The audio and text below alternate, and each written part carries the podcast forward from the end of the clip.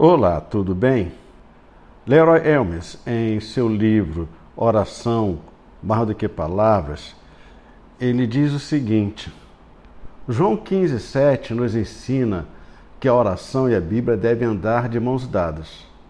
Se vós permanecerdes em mim e as minhas palavras permanecerem em vós, pedi o que quiserdes e vos será feito. Observe cuidadosamente as palavras: pedi o que quiserdes. Parece não haver fronteiras aqui, nenhuma limitação para o que podemos pedir, mas há um limite a vontade de Deus. Em conversa anterior com seus discípulos, Cristo tinha falado sobre sua permanência no crente. Aqui ele muda do ensino sobre a sua permanência no crente para a permanência de suas palavras no crente.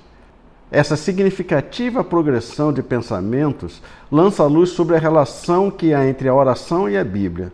Se as palavras de Cristo permanecerem em nós e estivermos sujeitos à verdade de Suas palavras, nossos pedidos estarão em harmonia com a vontade de Deus. Cada pensamento será levado cativo à obediência de Cristo à medida que nossa vida de oração for moldada pela palavra de Cristo para a vontade de Deus, poderemos orar com confiança. Leia a Bíblia e faça orações. Pastor Luiz Carlos da Igreja Presbiteriana de Cabo Frio, Jardim Esperança.